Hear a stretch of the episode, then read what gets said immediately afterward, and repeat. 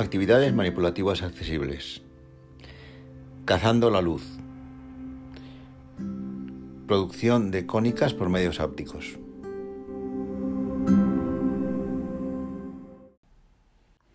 Algunos conceptos matemáticos hacen referencia a fenómenos y modelos físicos, algunos de ellos muy fáciles de reproducir en el aula por su sencillez y prácticamente coste nulo, como es el caso, por ejemplo, de las cónicas. Concretamente, la aparición o generación de cónicas mediante la proyección de la luz de una linterna sobre la mesa, el tablero o un muro. Basta oscurecer para que, según la inclinación del eje de la linterna, vayan apareciendo las distintas cónicas. La definición de cónicas, precisamente la denominación de cónicas, responde al hecho de la intersección de una mm, superficie cónica por un plano según la inclinación respecto del eje de la cónica. A fin de cuentas, es el mismo hecho. Pero la generación mediante luz no es accesible para un estudiante ciego. Cierto que materiales pedagógicos consistentes en conos de madera o plástico en el que se han efectuado secciones mediante planos con distinta inclinación respecto del eje del cono. Pero estos materiales no siempre se encuentran en el centro educativo o son fáciles de adquirir. En cualquier caso, tienen un costo. Pero sí se puede hacer una producción doméstica mediante otros materiales sin apenas o nulo costo económico. Y sobre todo que en los que puede manipular el propio estudiante a una edad de 13, 14 años, siempre que sea un material en dimensiones y con una textura convenientes al trabajo de forma áptica.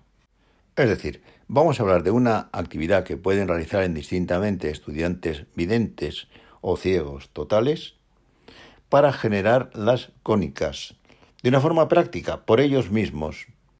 La idea no tiene ningún misterio.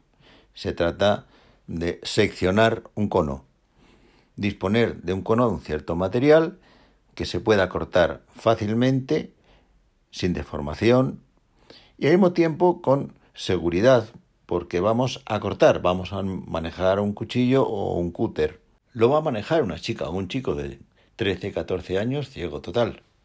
Y que tampoco se le van a exigir unas habilidades ápticas extraordinarias, sino normales, sencillas.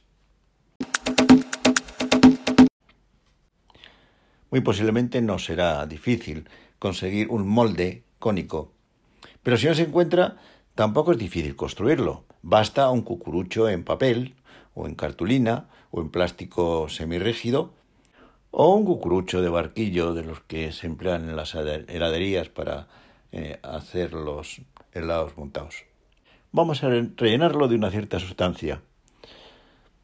No basta con la superficie cónica, porque es muy posible que al efectuar los cortes se deformen y desde luego tendrá mucha menos estabilidad que si está relleno de alguna, algún material, alguna sustancia.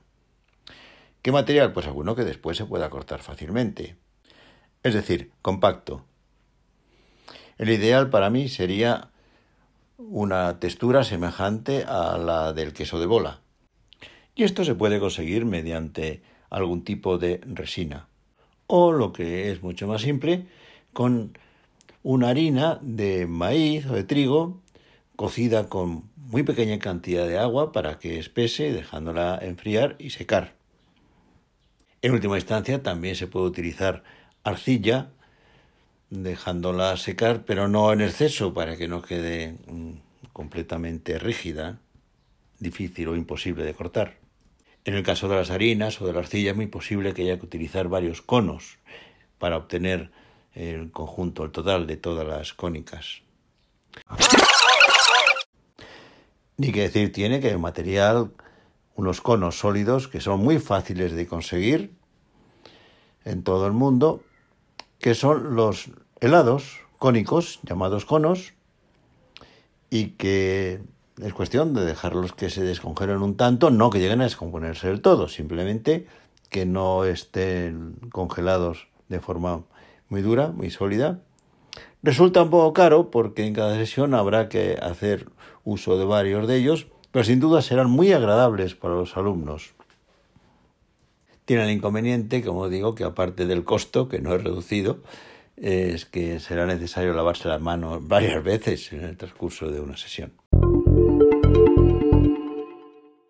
Pues bien, buscando una resina, a mi gusto, encontré en un bazar unos conos sólidos en corcho plástico, en polispán.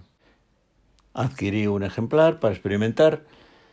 Las dimensiones me resultaron un tanto escasas, unos 15 centímetros de generatriz por unos 6 centímetros de diámetro en la base del cono.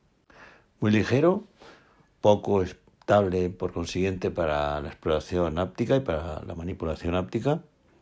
Pero sin embargo, al cortarlo con un cuchillo, con un simple cuchillo, pues se cortaba sin mm, desmigarse, sin descomponerse. Por lo tanto, me pareció que podía cumplir su función. Efectivamente, cuando fui cortando para obtener las, las cónicas, fueron apareciendo de forma clara los bordes del cono y en el interior.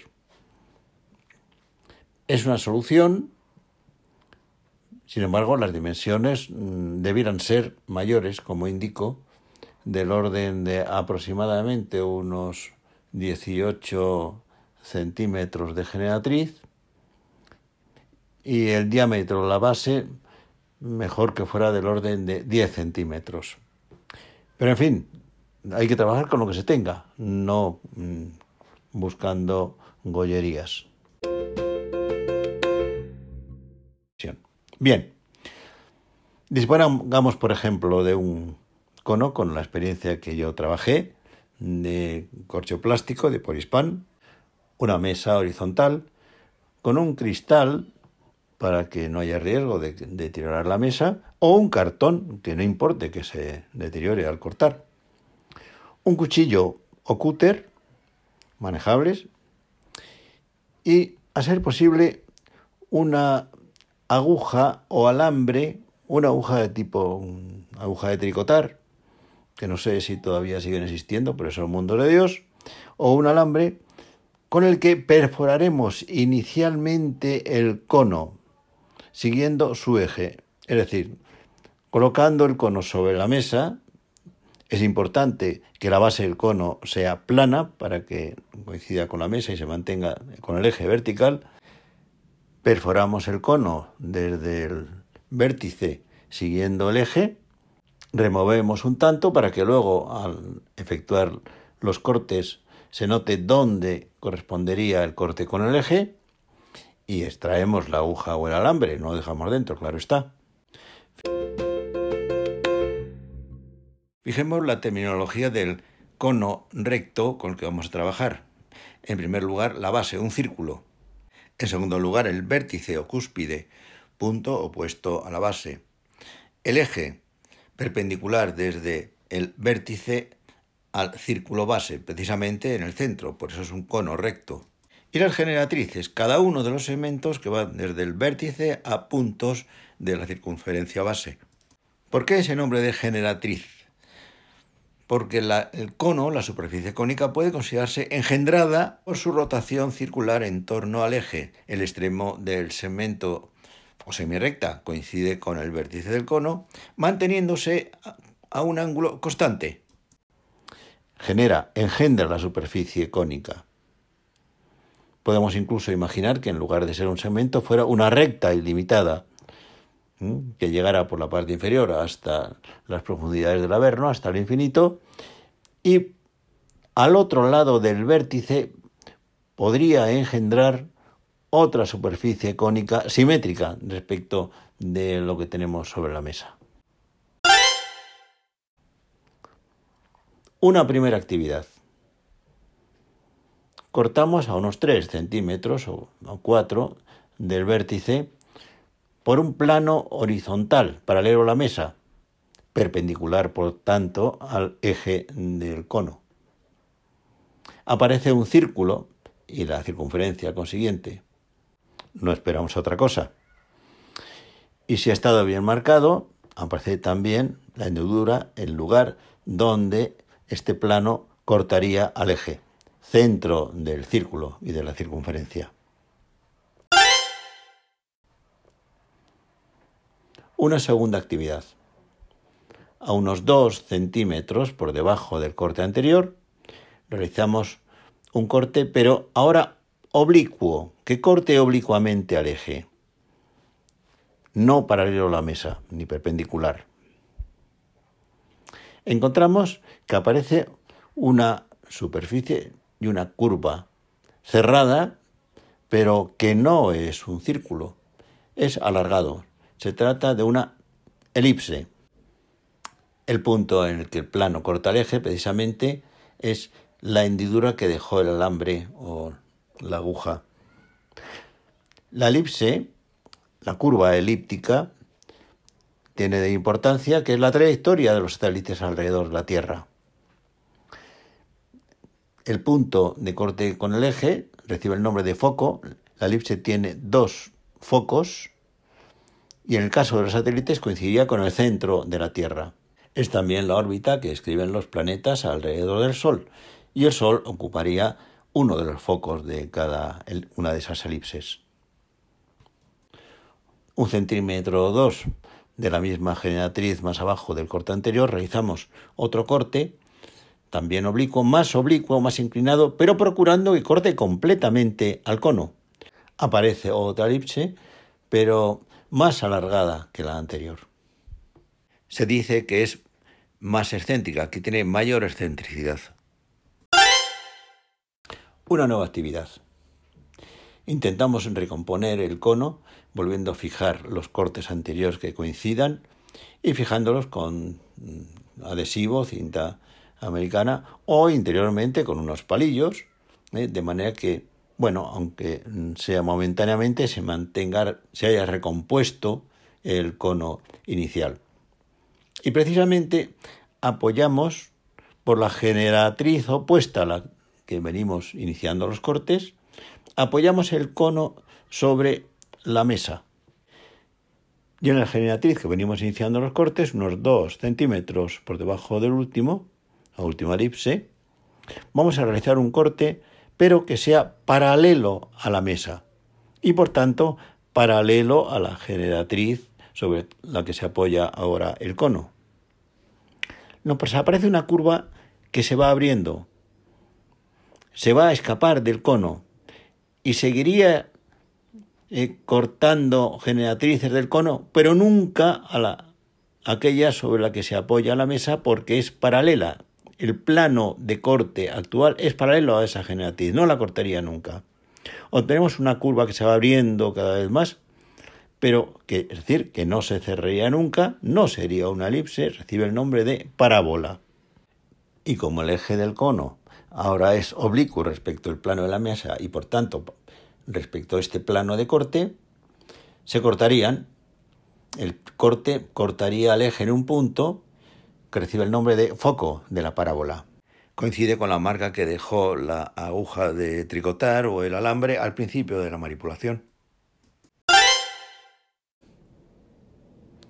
Una nueva actividad. Recomponemos este segmento que hemos cortado, recomponemos en el cono, lo apoyamos de nuevo sobre la mesa, la base, y realizamos un corte en la misma generatriz, un centímetro o dos por debajo que del punto en que iniciamos el corte para la parábola, un corte perpendicular a la mesa y por tanto paralelo al eje. Y por tanto paralelo a dos generatrices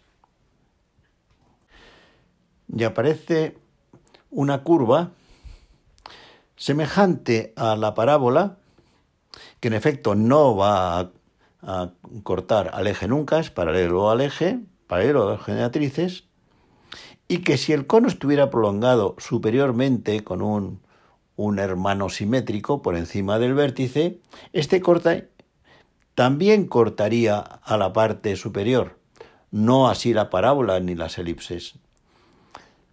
Este corte, esta curva, recibe el nombre de hipérbola. Y podemos imaginar que tiene dos partes, dos ramas. Una en este cono que estamos cortando y otra en el cono que se encontraría prolongación en una parte superior.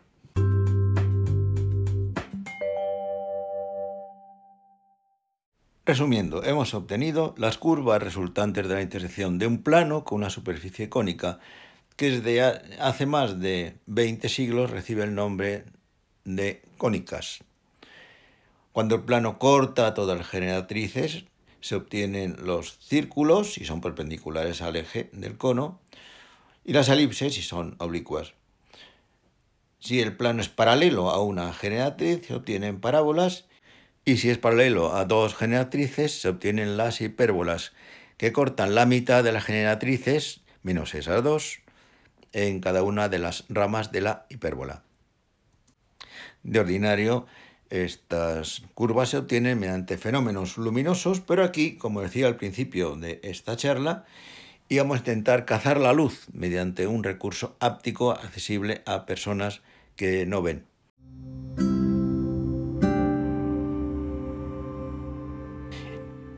Hemos intentado cazar la luz, pero nos queda todavía intentar cazar las sombras. Ya vendrá, ya vendrá.